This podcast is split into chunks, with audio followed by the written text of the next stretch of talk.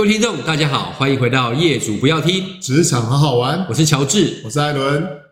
哎，艾伦啊，我们呃，虽然说成绩啊，这个不尽理想，刚刚结束的这个世界棒球经典赛，但是好，但确实呢，从我们的角度，刚刚私下的闲聊，我们确实看到一些可能跟人、跟组织、跟呃我们比较熟悉的人资领域相关的话题，可以做一些深入的讨论。好。那当然，呃，最值得讨论或者说现在话题已经讨论一阵子的，当然是日本队。是，好，那日本队，那可能第一个你会想到的应该是大谷翔平。嗯，好，那大谷翔平你怎么看待这个人，这位球星？我我觉得他是漫画漫画里面会出来的人物啊，是指二刀流的部分。呃，第一个是他可能身形、身材、长相，哦，那个大概是漫画会出来的人物，怎么会有？这么完美的比例，嗯嗯，哦，包含投球的速度、打击的技巧、长相、谈吐，甚至身高。那那其实我们几个几个朋友在遇到就说，啊，这个就是棒球的剧，这个漫画的剧本嘛。但是回过头来，我我老说我蛮喜欢他的，嗯，为什么？呃，我觉得他里面有一个非常特别，就是真真诚呀，他非常的真诚去看待。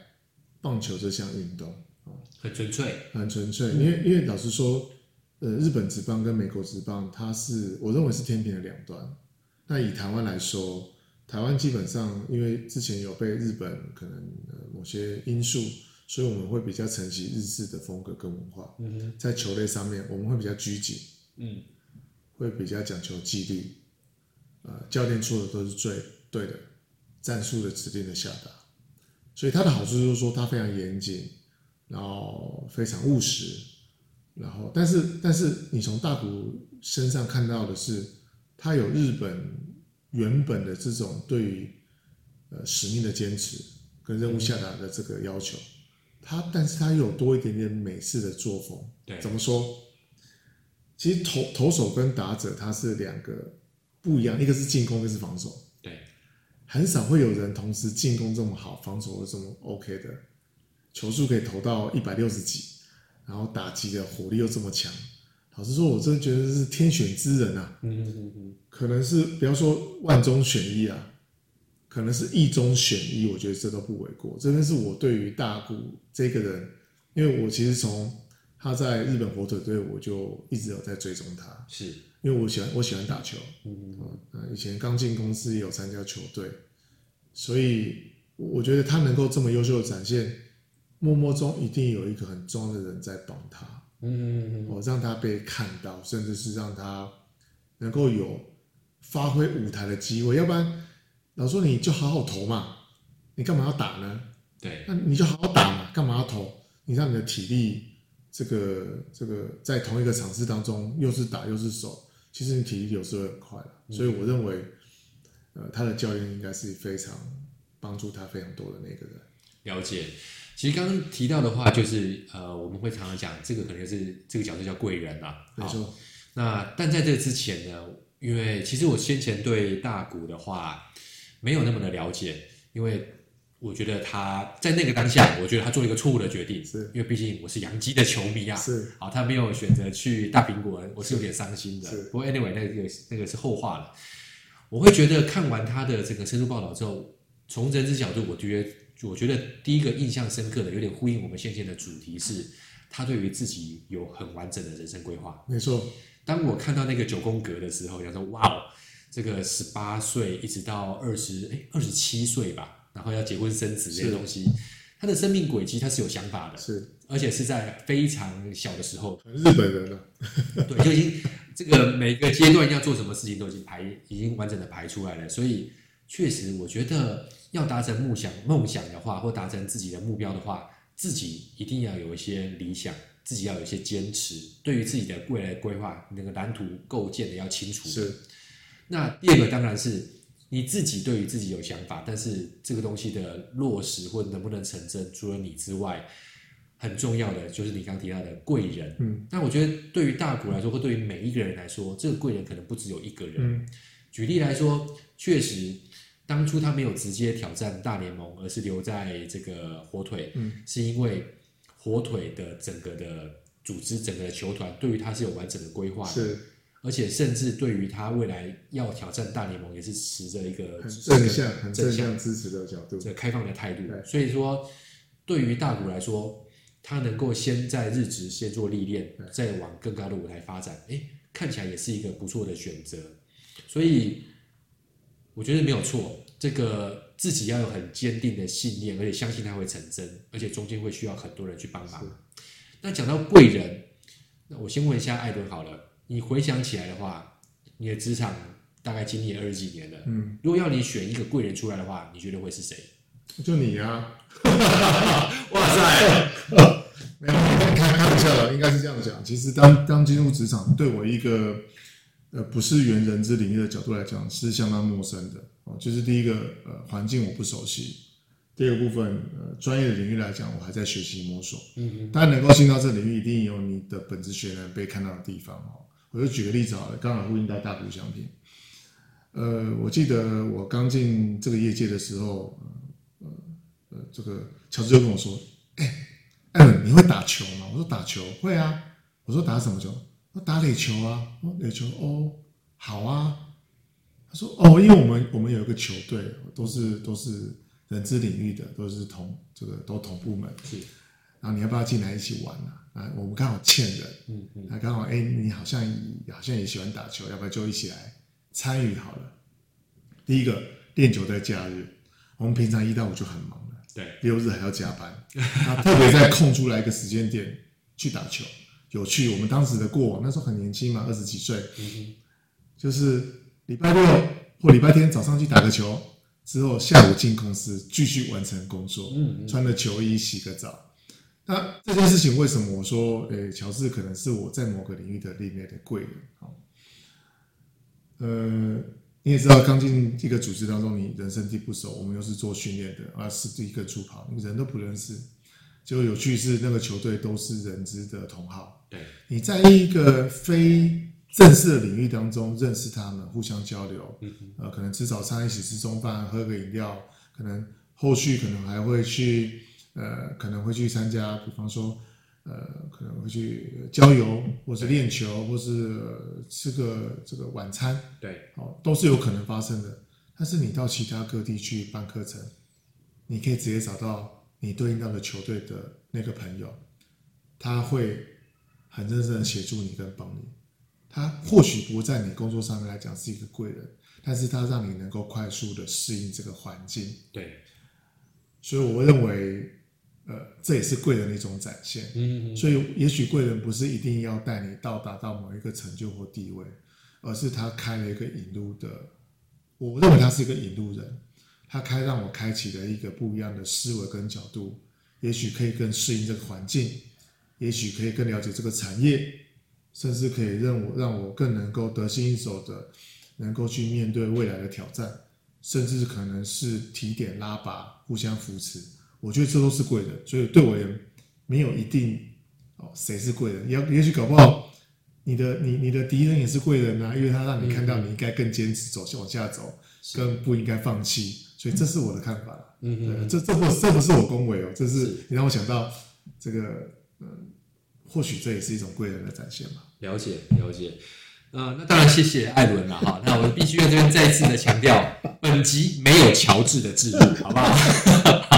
那毕竟我们也算是老同事了，但确实刚刚这个艾伦说所说的会有些触动，因为我觉得跟我的想法也很接近。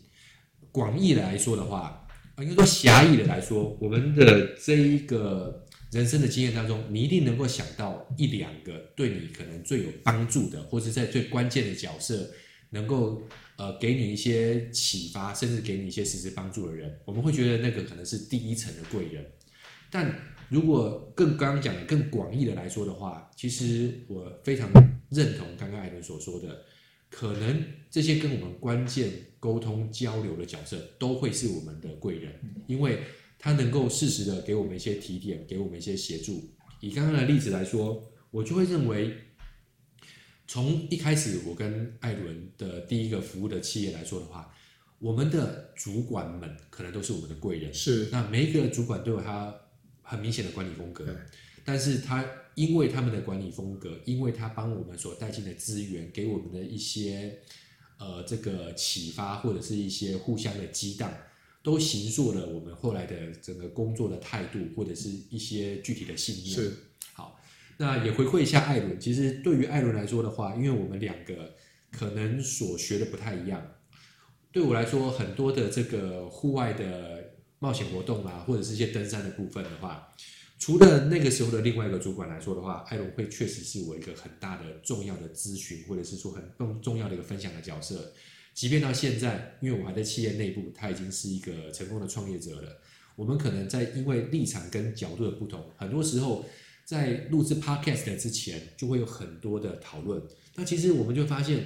因为这样的状况不同，它可以帮我带来很多一些不同的观点，或者是很多的启发。那让我们呃这个帮自己往上贴金啦，就是说让整个 podcast 的深度跟广度也会有很多的开展方向。那也能够创造说，从现在应该是录了差不多第二季的中后半段了，我们还是会有源源不同的话题跟很多东西，很热切的期待跟我们所有的听众做分享分享。对对，因为我对我而言，我认为。呃，我我觉得人是要找互补的，所以互补就是互为贵人，因为互相扶持帮忙。也许可能未来你可能也会结婚生子，你的另一半也许他也是你的贵人，为什么？哦，因为他协助一个共创一个家庭，甚至是你你可能到了一个产一个企业当中，面试的主管哦，你可能有幸进去的，或是你可能不幸拿到遗嘱，我认为那都是一个贵人的展现，因为。他可能间接的、很直接的告诉你，可能有些地方不足。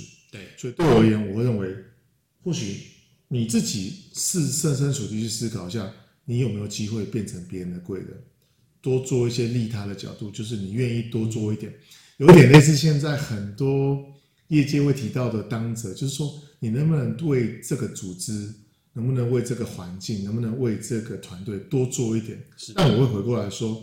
你们能不能为你自己多做一点贡献？比如说，哎，人家愿意要帮忙的，你可以适时伸出援手，或者是可能某些邀约，你适时的拉这个这个拉拔一下。我觉得对我而言，我会比较无限的想象空间。再过来，刚有提到说，在职场当中，当然还是会有一些啦。比如说，我们以前的主管，他对我们的教导，那我们也很愿意去把这些呃珍贵的友谊再找回来，因为希望。可能在十五年、二十年之后，大家要聚在一起的时候，又有更多的想象空间，又可以帮助更多期待。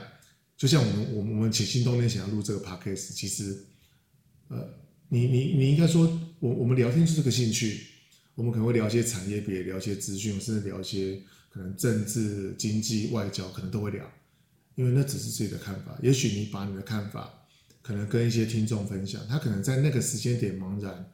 他可能听到一些，啊，你们讲东西真的吗？哎，他会去找答案的。嗯，也许我们是他的另类贵人，所以这是我的看法。